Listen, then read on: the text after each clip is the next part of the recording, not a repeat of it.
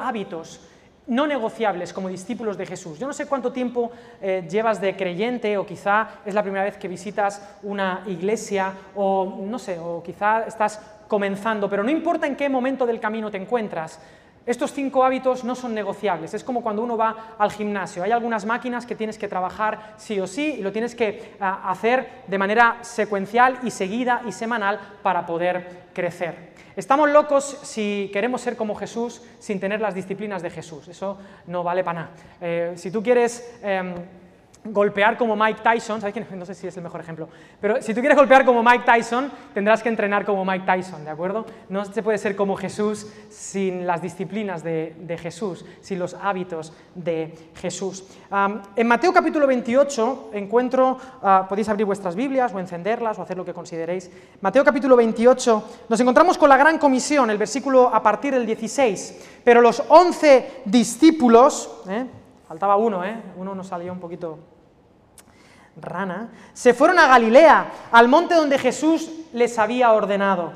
Y cuando le vieron, le adoraron, pero algunos dudaban. Y hasta aquí, porque esta introducción me fascina. Me encanta cómo el Evangelio de Mateo incluye la duda y la incluye en medio de la adoración. Y qué bonito que es lo que puede haber pasado esta mañana. Hemos cantado al Señor, le hemos adorado, pero ser cristiano no significa tener respuestas para todos. Muchos de nosotros, yo me incluyo, vengo al Señor con mis dudas. Hay una pregunta muy bonita, ¿se puede adorar teniendo dudas? La respuesta es claro que sí, claro que sí. De hecho, la duda puede ser el motor para la fe, para, para, que te conviertas en un descubridor, ¿no? en un explorador, en alguien que sabe que es un discípulo, un aprendiz. Y un aprendiz, por definición, es alguien que está aprendiendo. ¿sí? O sea, no lo sabemos todo. Se puede adorar al Señor, entregar tu vida al Señor y ser un discípulo. Algunos dudaban. Y esto me lleva a una de las frases que como iglesia decimos. Dios te ama tal y como eres y no por cómo deberías ser. Métete esto en la cabeza y en el corazón. Porque nadie en esta sala de exposición es como debería ser. Por mucho que te esfuerces, siempre va a haber alguna duda. Por mucho que te esfuerces, siempre va a haber alguna excusa para decirle no a Dios. Por mucho que te esfuerces, nunca vas a dar la talla. ¿Cómo se te ocurre pensar que puedes dar la talla a Dios? No se puede. Eso no tiene sentido, queridos. Pero Dios tomó la iniciativa y te amó tal y como eres, con tus dudas, tú le puedes adorar, le puedes entregar. Él cuenta con que tu amor por Él es imperfecto. Esta iglesia no está basada en la pasión que nosotros le tenemos a Dios. Esta iglesia está basada en la pasión que Dios tiene por nosotros. ¿Entiendes lo que quiero decirte? Por eso la semana última de Jesús, ¿cómo se llama? La semana de la, de la pasión. Él allí nos demostró lo que Dios es capaz de hacer por el ser humano. Solo de nosotros lo único que pide es que confiemos en eso. Dice Romanos, mas el justo por la fe, por confiar en lo que Dios hizo, vivirá.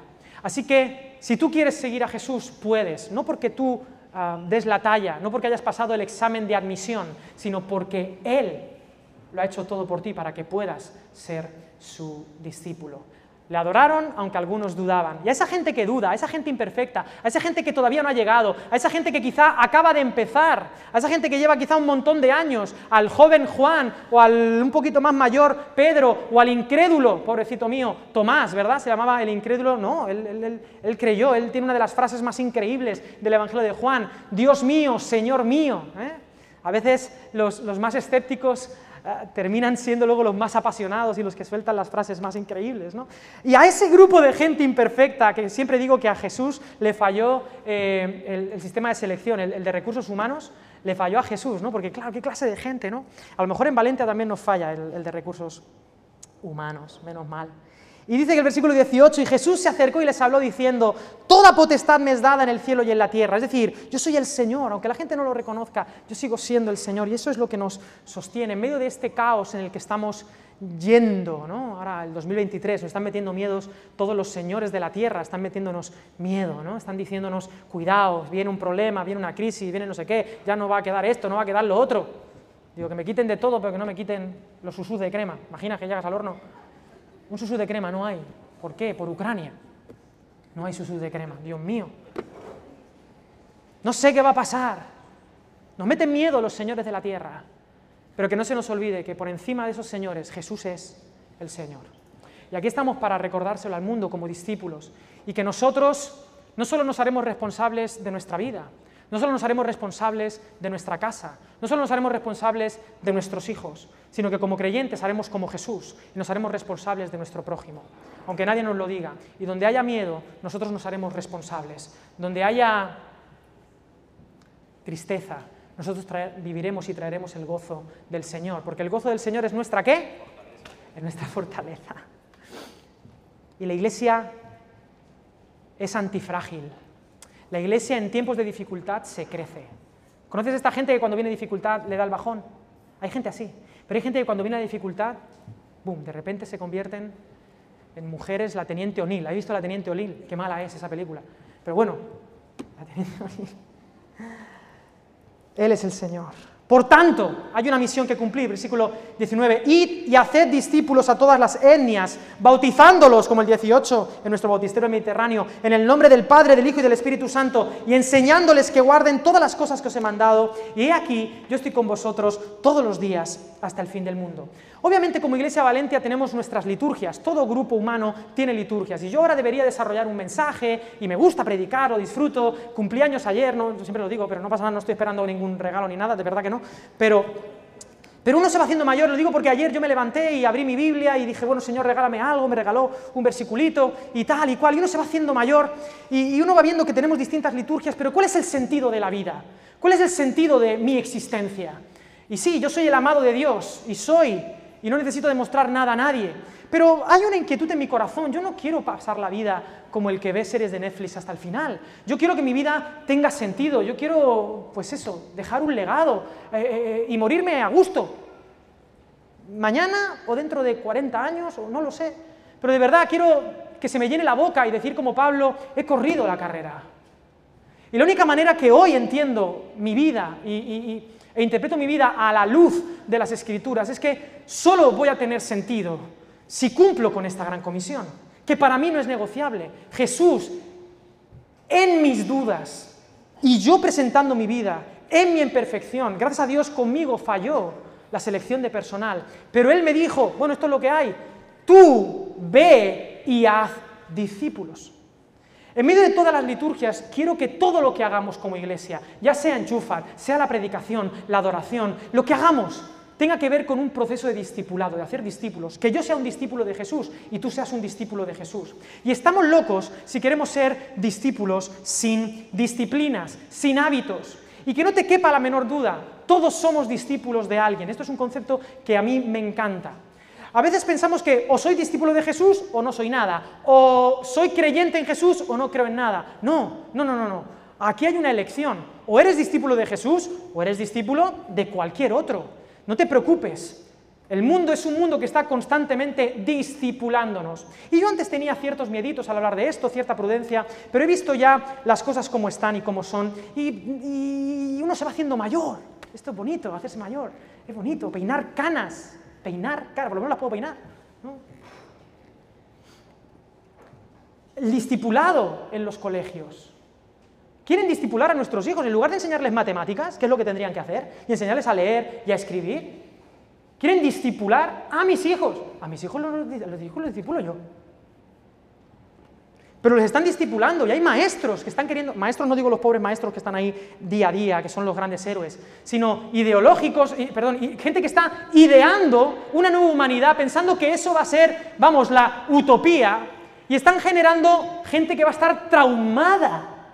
Y no es una exageración, porque yo pensaba que era una exageración, pero es que con mi hijo de tres años ya me han llegado cartitas y cosas. Esto hoy le vamos a enseñar, no sé qué, no sé cuánto digo, no sé qué, no sé cuántos a mi niño de tres años le vas a enseñar integración del deporte en el colectivo, no sé qué, digo, ¿cómo, ¿qué pasa? ¿Que se, pega la pelota diferente cuando uno quiere ser integrador? Discipulado. Nos los van a discipular con obras de arte, con series de televisión que nos van a enseñar lo que es una familia normal. Nos están queriendo discipular y compramos. Yo vengo, yo, vengo no, estuve en un campamento de jóvenes. ¿Por qué digo esto? Estuve en un campamento de adolescentes. Cristianos, ojo, cristianos, ¿eh? No te piensas que, que me fui a un campamento de...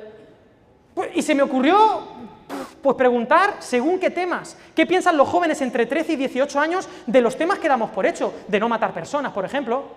Porque si no han nacido, no son personas. ¿Sabes? Es una pregunta de lo más normal de lo que pues, un cristiano mata. No, un cristiano a priori no mata, ¿vale? ABC. pues tú te asustarías del porcentaje de nuestros adolescentes que dicen, uy, claro, sí, claro. Entonces yo digo, qué porquería, ¿quién nos ha enseñado? ¿Sabes? O sea, ¿quién nos está discipulando? ¿Quién es tu maestro? ¿El maestro de la vida Jesús de Nazaret o el maestro de la muerte? Si les preguntas sobre moral, sobre ética, sobre qué vas a hacer con tu vida, cuáles son tus proyectos de vida, están hechos a imagen y semejanza de otros discipuladores, pero no de Jesús, que nos ha mandado a traer un reino de justicia, paz y gozo en el Espíritu Santo. No sé si me hago entender. Queridos, somos una cultura de contraste. Tenemos que hacer la diferencia. Y esto no es negociable, ni con nuestros hijos ni con nosotros mismos, porque a lo mejor uno se descubre diciéndose discípulo de Jesús, pero sin los hábitos de Jesús. Me preocupa que nuestros jóvenes y nosotros, ¿cuáles serán nuestros temas de conversación? Yo me acuerdo en mi época, ya peino canas, Dani, tú también peinas canas, así que no me mires con esa cara de autosuficiencia. Eh, el Dani, en mi época, en la, su época o en la mía, que más o menos es a la par, él es mayor, eh, hablábamos de, o sea, los grupos de jóvenes hablábamos de cosas de Dios, oye, de cómo tener un tiempo devocional, de cómo tal. Pues me gustaría por un agujerito ver de qué hablan nuestros jóvenes, cuáles son sus preocupaciones, cuántos followers tenemos, si he hecho el nuevo TikTok. ¿Os habéis dado cuenta de la primacía de la estupidez? No sé si os habéis dado cuenta de esto. Yo le llamo la primacía de la estupidez.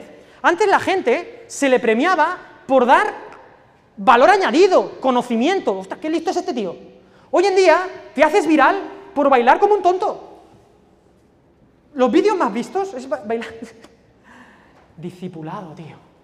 Nos falta discipulado, porque si no las vamos a pagar duras, caras. Seguir a Jesús. Simplemente este era un toque para los jóvenes, pero es para ti también. Los hábitos determinan nuestro futuro mucho más de lo que imaginamos. Tu día a día, tus rutinas determinan tu futuro mucho más de lo que tú imaginas. Es verdad que dice en el refrán que el hábito no qué, no hace al monje, y que la mona, aunque se vista de seda, se queda.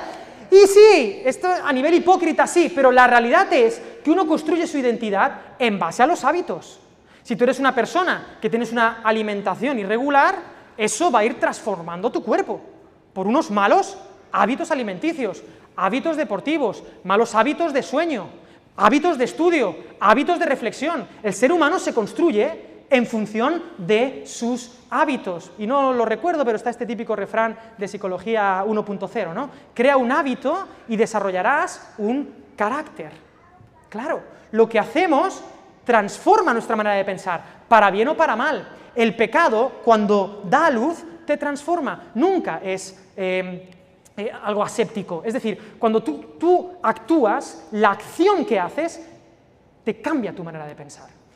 En psicología manejamos un concepto conocido como la disonancia cognitiva, que dice que tú no puedes sostener en el tiempo una conducta que desapruebas, tienes que cambiar tu manera de pensar. Y una de dos, o cambias tu manera de pensar para excusar tu conducta y te conviertes en el rey de las excusas, sí, yo soy así, pero por esto, por esto, por esto, porque si esto, lo otro, y siempre eh, tiramos las, las bolas fuera, ¿no? el victimismo al poder, o decides cambiar tu manera de actuar de acuerdo a principios. Y eso te transforma, te va transformando. A la imagen de Jesús en nuestro caso. De esto se trata. ¿Hasta aquí se entiende? ¿Sí? Y quiero hablarte, como digo, de cinco hábitos que te van a ayudar, porque claro, ser como Jesús es una utopía, y yo creo que se puede. Bueno, yo, creo, yo no creo que se puede, perdón, no digas mentiras. Yo no creo que se pueda ser como Jesús. O sea, humanamente, ¿se puede ser como Jesús? No. Pero hay un pero, y es que Jesús sí cree que yo puedo ser como Él. O sea, él, él sí que cree que yo puedo ser como él. Yo me miro y digo, tete, no. Pero él me dice, sí, sí. Y te voy a enseñar cómo. Y eso es lo que quiero transmitirte. Te voy a enseñar un poquito cómo. Quiero invitarte a, vente, vente. ¿Te vienes o no te vienes? ¿Eso es un sí? Hechos 2.42, y perseveraban en la doctrina de los apóstoles en la comunión con otros, en el partimiento del pan y en las oraciones. Y luego hay que añadir, proclamaban, ¿no? Y el Señor añadía cada día a los que iban siendo salvos. Estas eran las dinámicas donde perseveraban, donde uno hacía. Y quiero decirte no en qué quiero que te conviertas. Quiero que tengas una meta de proceso. Porque si no, nos va a pasar como nos pasa, a mí no me ha pasado nunca, a algunos les pasa. Nos ponemos metas a principio de año. ¿Te has puesto de meta perder 20 kilos alguna vez? 20 o 10, a lo mejor, o 5. O te has puesto una meta de, de- de- de decir, quiero hacerme, bueno, esto no, 15 dominadas ya sería otra cosa, pero quiero perder 20 kilos, me gusta, el ejemplo de los kilos a mí siempre me gusta. Quiero perder 20 kilos y entonces empiezas en enero y te vas al decalón, ¿eh? y te compras las mallitas, te compras el tal, te compras tal, y el primer día sales y tal. En el mejor de los casos, ¿qué te dura? Estoy viendo a Paco y me acuerdo cuando fui a su casa a, llevarme la, esta, ¿la qué? Yo, yo creía que era Rambo, ¿sabes? Me llevé la, la esta. Bueno. Y quieres perderlos. En el mejor de los casos, si tienes mucha fuerza de voluntad, a lo mejor lo consigues. Ponte que lo consigues, que pierdes 20 kilos. Ya has conseguido tu meta. ¿Qué pasa justo después? Efecto rebote. Porque ya no tienes meta. Ya la has superado y entonces te descuidas. Conozco gente que se le ha pasado eso. Hay gente que eso le ha pasado. Se pone metas, si no las consigues, frustración. Pero si las consigues, recontra frustración, porque te vuelves a tal, empiezas a decir, ostras, sus de crema todavía están aquí. Y entonces empiezas a darle, dice, uno, uno no es ninguno, dos, tal. Entonces, ¿qué pasa? Que entonces te desanimas más. ¿Cuántos cristianos viven del recuerdo? ¿Cuántos cristianos viven del decir, wow, yo me acuerdo cuando yo estaba con el Señor a tope y era como Jesús? Hay gente que yo era como Jesús y ahora me ha dado el bajón, me da un golpetazo y jamás volveré a ser lo que fui. Ya lo intenté una vez, ¿por qué lo voy a intentar otra vez? Yo quiero que esta iglesia se llene de gente así, porque esa gente vale. La gente que llega, que lo intenta, que fracasa y que se vuelven a levantar, esa gente es la que cambia el mundo. Pues la gente, porque la gente, todos los apóstoles eran esos, ¿eh? eran un montón de traidores, ¿eh? fracasados, que el Señor los tuvo que resucitar. Bueno, el punto es que quiero proponerte otra cosa. No te quiero decir sé como Jesús, quiero decirte ten los hábitos de Jesús. No quiero decirte que pierdas 20 kilos, quiero decirte, oye, ¿por qué no comenzamos un día a la vez y nos comportamos como alguien que se cuida? Vamos a comportarnos como alguien que se alimenta de manera saludable y que tiene hábitos diarios y como consecuencia natural, ¿qué va a pasar? Que si no pasa nada, esa persona perderá los 20 kilos, pero cuando los haya perdido, no ha llegado a ningún sitio. ¿Por qué? Porque su meta es mantenerse en el hábito, permanecer en mí. Y seguirá siendo quien es. ¿Me hago entender? Y cuando un día se te pase, esta gente que se da, hay cristianos que van de latigazos. ¿Has visto los cristianos que se dan latigazos? Ay de mí, ay, ay, ay, que es que no he, estado, no he leído la Biblia hoy. Digo, pero chiquillo, ay de mí que llevo una semana, ay de mí que llevo un mes, ay de mí, tal. En esta iglesia, bueno, pues vienes, no vienes a, a tu marcha, pero ay de mí que no he estado, ay de mí que tal, es que no he orado. Y esto es como el gimnasio, cuanto menos vas, más te cuesta. Y miras el carnet y te crees que mirándolo ya va por ciencia infusa vas a empezar a... Me- Queridos, y esta gente que vive con esta culpabilidad, no, cuando uno está en el proceso, ya está, ya está, hoy, si hoy no puedo hacer ejercicio, mañana lo hago, yo soy la persona que lo hace. Y si no puedo dedicarle una hora, le dedico 10 minutos, porque yo soy la persona que está en el proceso. Llegue o no llegue a la meta, tengo la meta delante, pero hoy lo voy a hacer. Hoy voy a ser esa clase de persona que tiene estos hábitos. ¿Tiene sentido para ti? Caminaré y disfruto del proceso. Y permíteme un toque, un toquecito. Quiero quitarte de la cabeza ese Dios que está esperando a ver cuando vuelves para cantarte las 40. Porque hay gente que tiene esta idea. Alex, tú porque eres súper cristiano, todo el mundo lo sabe, ¿verdad? Porque para ser pastor, ¿qué hay que ser? Súper cristiano. ¿Cuándo tengo que pecar? Menos, poco, dos. ¿No? Dos. ¿Yo cuánto pecas? Yo dos. ¿Tú cuánto pecas? Seis. Entonces, claro, por eso tú hablas como hablas. No, queridos, aquí estamos todos reventados. Estamos rotos. Y dependemos de la misericordia de Dios. Y yo hay veces que es que, hay veces no, hay temporadas en mi vida donde yo digo, madre mía, cuando yo vuelva a hablar con Jesús, Jesús me va a decir, pero a buenas horas mangas verdes. O sea, ahora vienes, ahora cuando me necesitas vienes, o cuando te va todo bien, te olvidas de mí. Y los demás, y en mi caso es peor, ¿eh? perdóname un poco mi narcisismo, en mi caso es peor. Porque en mi caso, la gente da por hecho que yo tendría que ser bueno. Tú tienes la excusa de que, claro, ¿me entendéis? Y en mi cabeza están todos esos demonios ahí diciéndome, es que, madre mía, es que tú, Alex, y luego tú vas y predicas, hipócrita de no sé qué. Esos son los demonios, los demonios dicen palabrotas, ¿eh?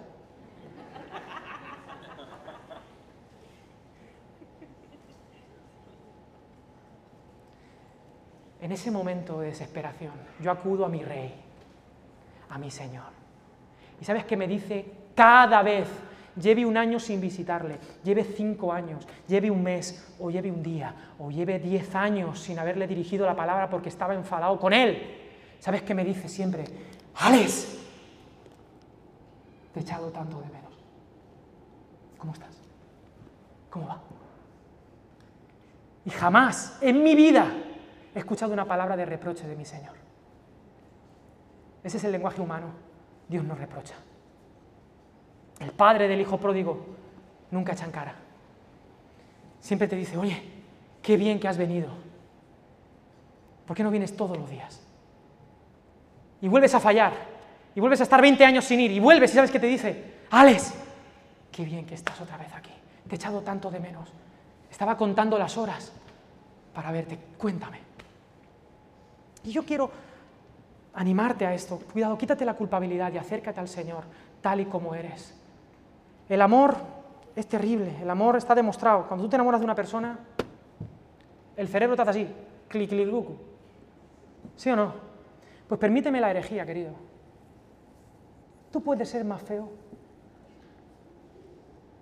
Como hay una expresión muy, muy fea que dice, eh, puede ser más feo que pegarle a un padre con un pie torcido. Es una expresión muy valenciana. Eso es muy feo. Tú puedes ser feo, más feo que un calcetín sucio. Pero ¿sabes esta gente que... He encontrado chicas, perdóname, ¿eh? estas chicas que se enamoran del feo. ¿De qué te ríes, Sergio? Yo no he dicho nada, ¿eh? Excusatio non petita, accusatio manifesta. Busca eso en Google. Que se enamoran del feo. Y tú le dices, pero chiquita, ¿tú te has dado cuenta de lo que pasa? Me dice, sí, pero es que a mí me gusta mucho. Es que una cosa loca. Y el feo puede ser, además, estar un mes sin hablarle. ¿Sabes qué esto pasa? Que hay chicos que son no solo feos, sino son... ¿Son qué? Agonías, sosos. Esta gente... Pero esta chica está enamorada y está con... Ay, a ver cuando lo veo, tal. Y el chaval pasa de ella. Y no le hace ni caso. Y las amiguis le dicen, pasa de él, pasa de él. Y las amiguis lo dicen. Pero llega el feo. A los seis meses. Y le dice, hola. Y la nena esta se derrite. Porque le ha hecho así, clic. Así es Dios. Así es Dios. Se ha enamorado de este feo.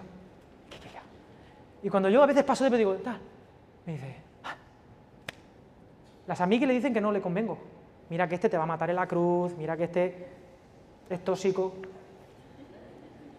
Pero yo dijo, tóxico lo quiero. Y murió por mí. Ese es el Dios al que te invito a conocer. ¿Me hago entender, no? Bien, ya está, ya está, perdón, que es que me lío. Queridos, la primera disciplina, el primer hábito es la oración. Yo no quiero ser una iglesia que vive de los eventos. Somos una iglesia diversa, esto cada vez hay más gente, hay más cosas, hay actividades, pero no quiero que la iglesia sea la actividad, no quiero que la iglesia sea la causa de moda de esta semana o de este mes o de este año. La iglesia se fundamenta en que cada uno de nosotros tiene una relación personal e intransferible con el Señor.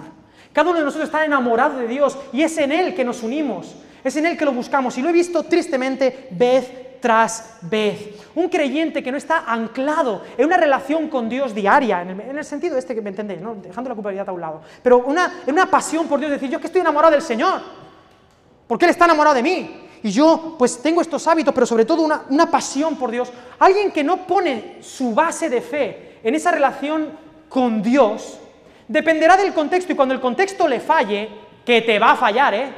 Ojo, ¿te gusta Valencia? Lo bonita que está quedando. Está quedando preciosa. Pero Valencia te va a fallar. Tu pastor te va a fallar. Tus pastores, porque en esta iglesia a lo mejor uno dice, no, es que él es el pastor. No, cuidado. Aquí hay muchos pastores y pastoras. Porque yo no voy a cuidar a todos. Si ya me cuesta de hoy ayuda a cuidar de Pau y Martín. Estoy aquí pues para decir, venga, vamos a entrenarnos para enseñarnos a cuidar unos a otros. Pues esto está lleno de pastores y pastoras. Y esas personas te van a fallar. Porque te van a fallar o porque tú vas a imaginar que te van a fallar. Tu teología te va a fallar. A veces la Biblia vas a decir, no la entiendo. La iglesia te va a fallar, tus padres te van a fallar, tus hijos te van a fallar, tu marido te va a fallar, tu mujer te va a fallar, tu contexto te va a fallar. Como tú pongas la base de tu fe en el contexto, a la primera vas a pillar el 89, ¿sabéis cuál es el 89? O el 60, que son los dos autobuses que me gustan más a mí. O vas a pillar la línea 2 del metro. Y no vuelves. ¿Por qué? Porque tu fe no está basada en una relación con Dios que dice, bueno, lo demás, it's okay, lo podemos manejar, pero yo estoy anclado en que Jesús es mi Señor y quiero encontrarme con Él cada día. Y una persona apasionada, una persona que conoce a Dios, que se toma el tiempo, esto es como en todo, en, el matrimonio, en las relaciones, cuando tú tomas el tiempo de conocer a alguien con un tiempo de calidad, si vale la pena, te enamoras cada vez más de Él. Y una persona enamorada, le pides lo que sea y lo hace. ¿Has visto esta gente enamorada?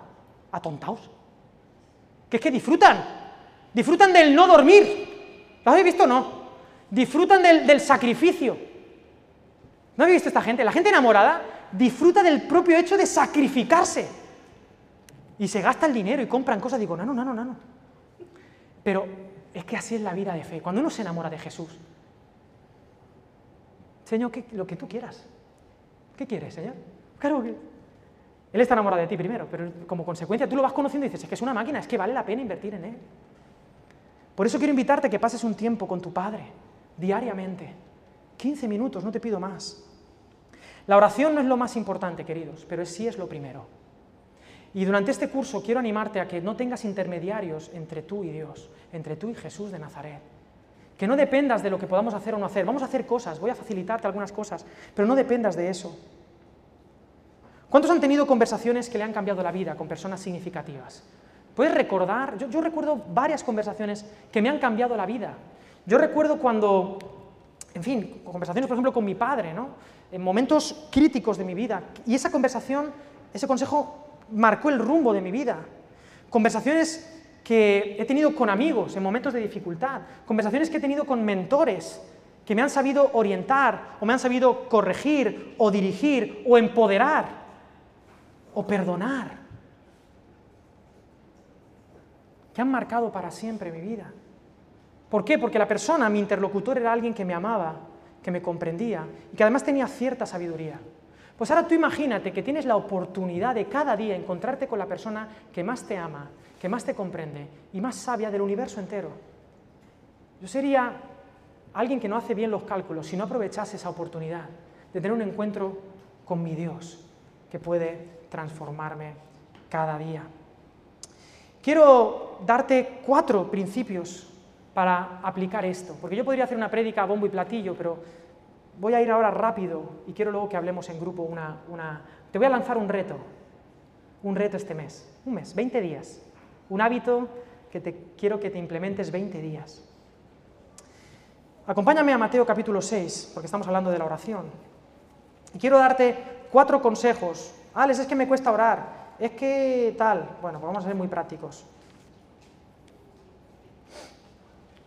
Dice capítulo 6 de Mateo, donde Jesús enseña sobre oración. Y cuando ores, no seas como los hipócritas, porque ellos aman el orar de pie en las sinagogas, ¿no?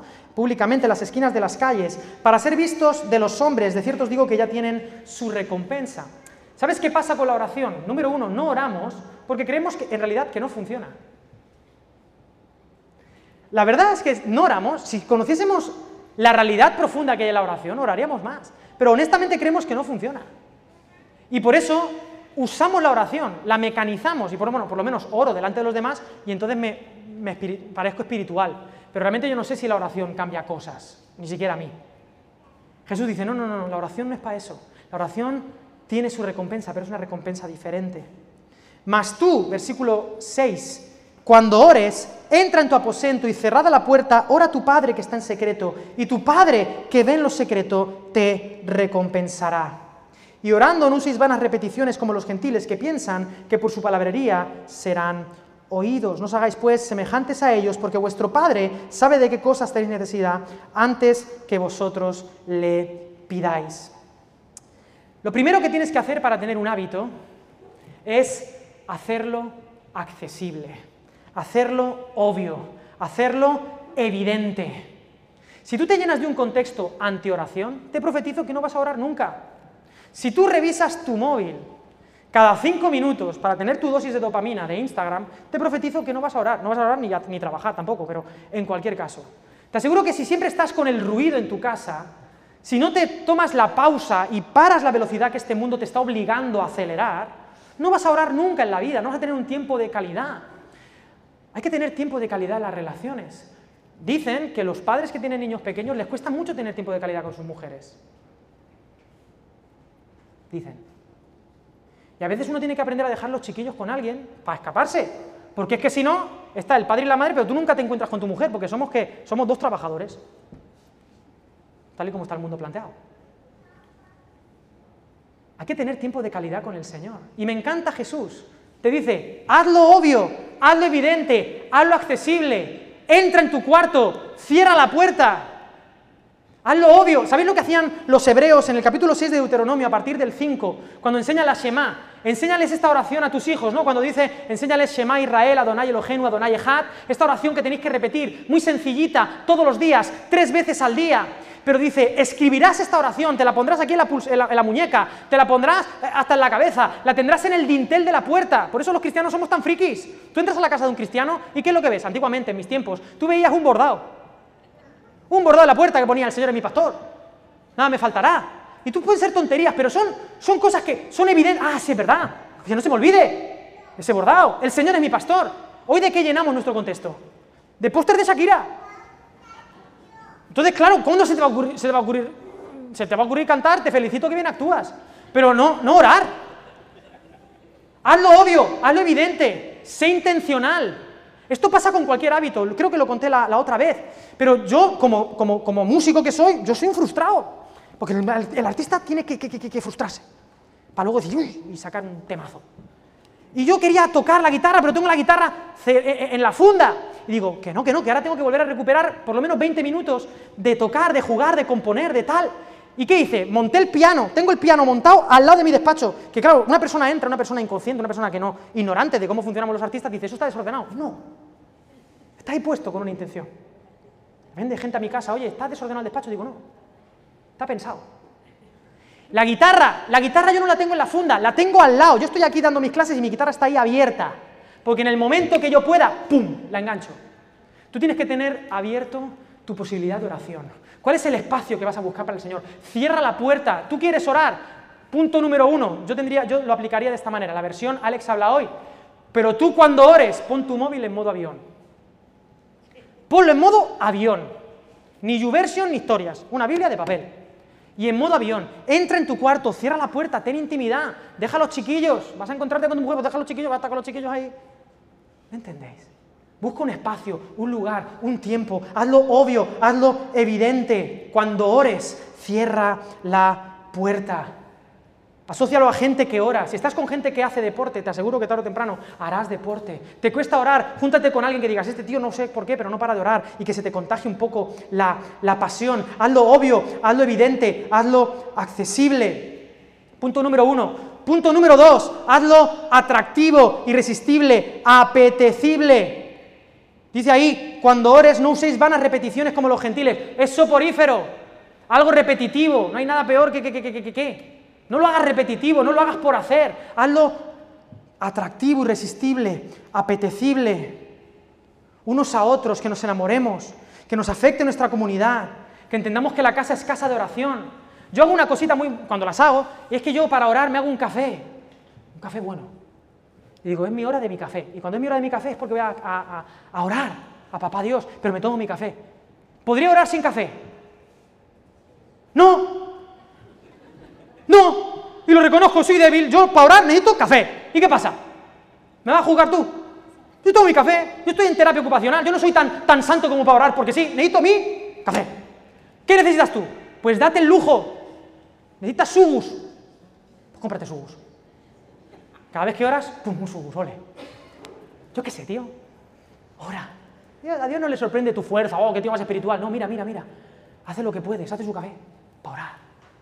¿Te gusta hacerlo haciendo deporte? ¿Te gusta salir a caminar, a correr? Dos por uno. Hay gente que necesita caminar como orar. No sé si me hago entender.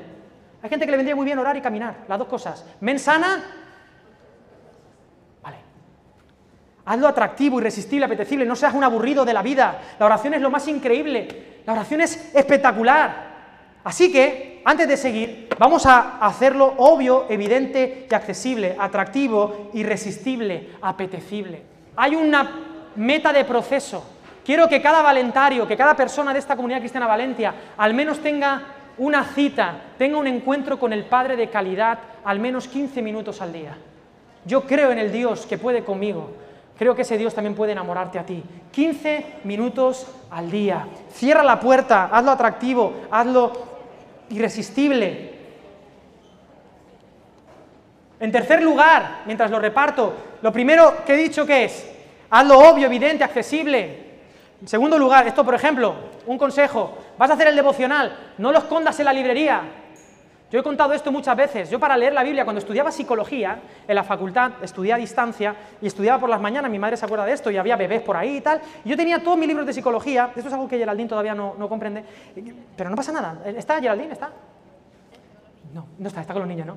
Entonces, yo a mí me gusta amontonar los libros, pero no así, sino así. Porque voy leyéndolos secuencialmente, saco uno, lo pongo así, uno, y voy leyendo, pues si leo cinco, este, este, este. Entonces yo ponía mis cinco libros de psicología, esto lo aprendí en casa de mi madre, no me decían nada, entonces yo ponía mis libros de psicología así, y encima de los libros de psicología ponía la Biblia.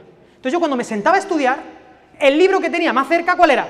La Biblia. Entonces yo pillaba la Biblia y yo leía la Biblia. Y cuando terminaba de leer la Biblia hacía mi oración, entonces pillaba fundamentos psicológicos de la conducta, psicología 2, eh, psicometría y todo lo que pasaba. Pero yo lo hacía obvio, evidente. Esto no lo guardes en ningún lado, te lo pones con el imán en la nevera, ahí, pum. Y cuando te apetezca el susu de chocolate, bandido, pum. Tengo una fijación, ¿eh? Lo pones en la mesa, desordenado, en la mesita de noche. Busca un espacio, un tiempo. Ahí lo tienes. Esta prédica no es, no es nada, es simplemente hacerlo simple, haz discípulos. Un encuentro diario con el Señor puede ser significativo, te puede cambiar la vida. Número uno, obvio, evidente, accesible. Número dos, atractivo, irresistible, apetecible. Número tres, sencillo. Sencillo, la oración no es ciencia infusa, la oración no es química, no es física cuántica es hablar con el Señor y escucharle. Fíjate qué sencillo. Pero tú cuando ores, oraréis así. Padre nuestro que estás en los cielos, santificado sea tu nombre, venga tu reino, hágase tu voluntad como en el cielo, así también en la tierra. El pan nuestro de cada día, dánoslo hoy y perdónanos nuestras deudas como también nosotros perdonamos a nuestros deudores. Y no nos metas en tentación, mas líbranos del mal, porque tuyo es el reino y el poder y la gloria por todos los siglos. Señor, enséñanos a orar, Lucas 11.1, y no le dijo, tenéis que estar un montón de horas orando, nos enseñó una oración que dura ¿cuántos segundos? ¿Cuántos segundos dura? 20 segundos, 30 segundos, un minuto.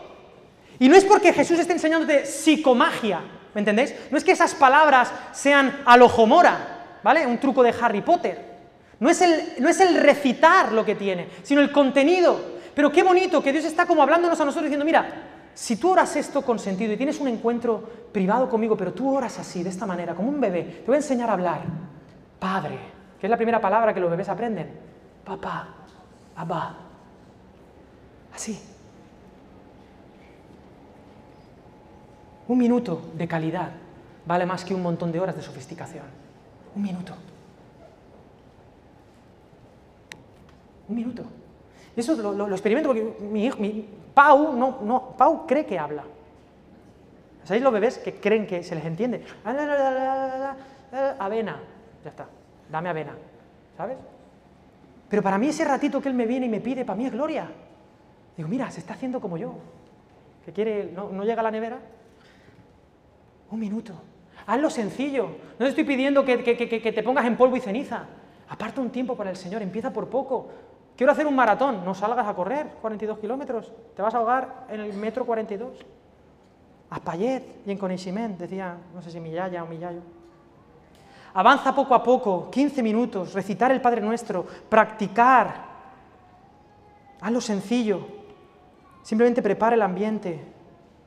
Esos pocos minutos pueden hacer una gran diferencia. Yo no sé orar, me han dicho algunos recién bautizados. Abre por los salmos. Lee los salmos. Los salmos son súper sinceros. Ojalá se muera este. Y tú lo oras. Y al final siempre dice, pero tu misericordia es para siempre tal. Y la regla el salmista. Ora, ora, los salmos, recita.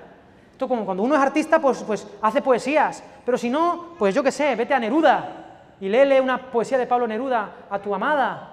Pues esto es igual. ¿No sabes orar? Pues aquí lo tienes, el ABC, los salmos. Hazlo sencillo.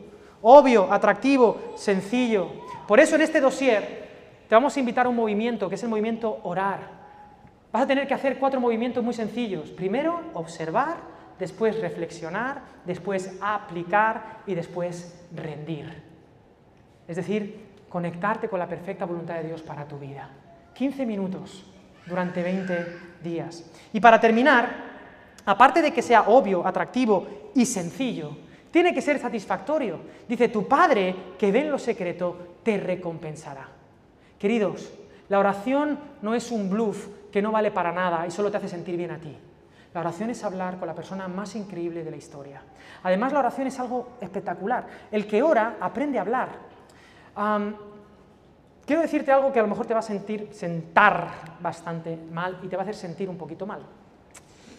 Pero siempre hay cierto grado de hipocresía en cualquier conversación.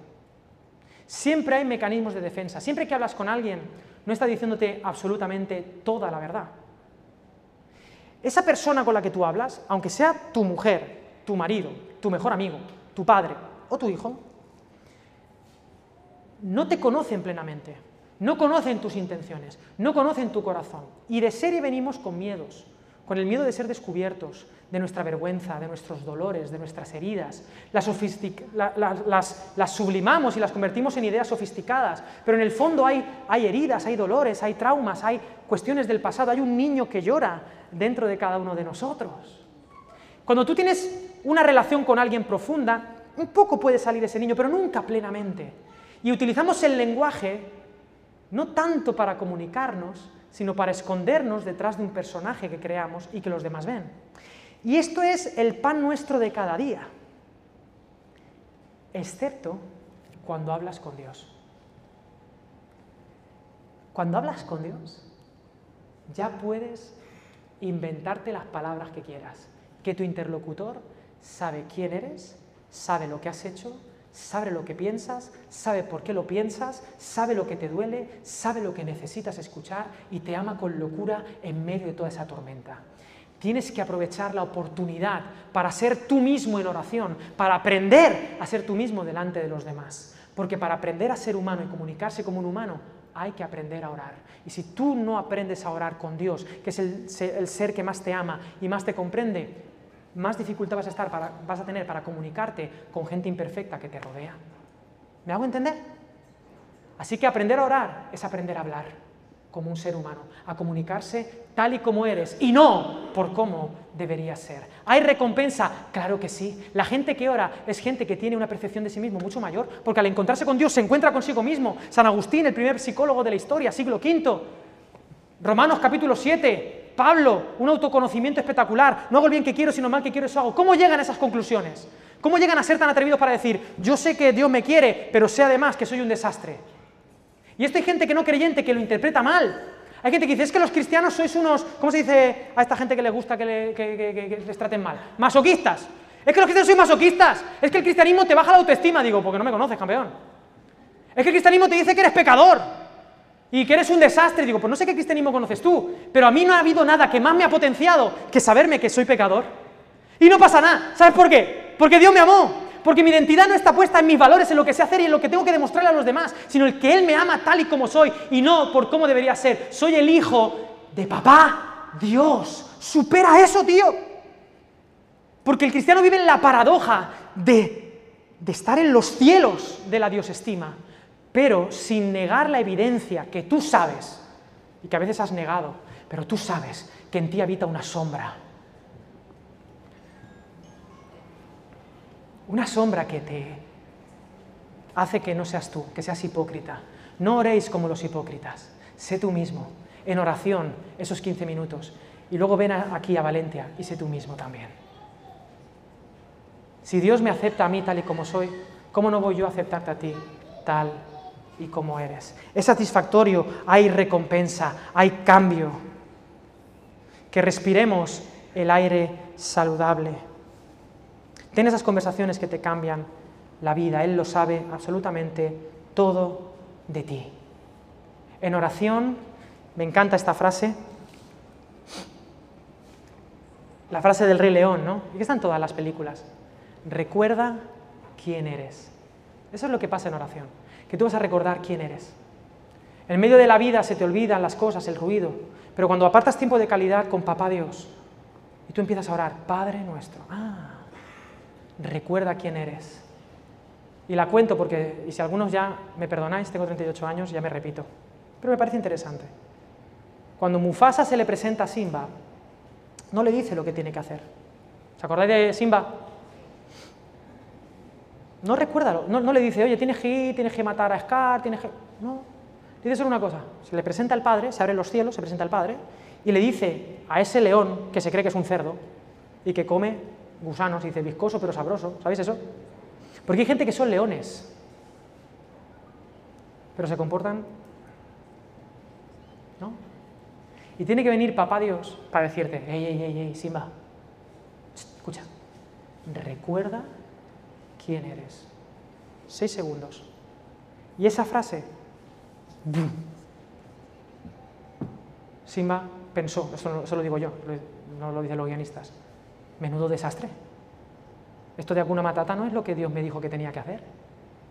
Perdón, Padre, me estoy comportando como algo que no soy. Pero eso no le bajó la autoestima a Simba.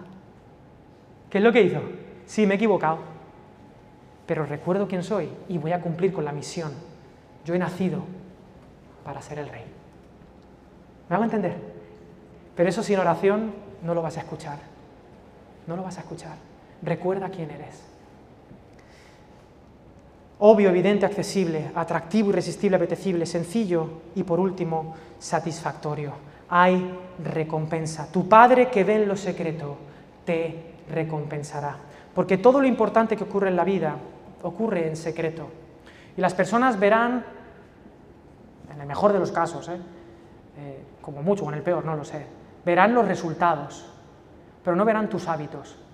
Pero Dios no mira lo que mira el hombre, Dios mira el corazón. Lo que Dios quiere es que te encuentres con Él cada día. Y ya hay un valor genial en encontrarte con tu Padre cada día.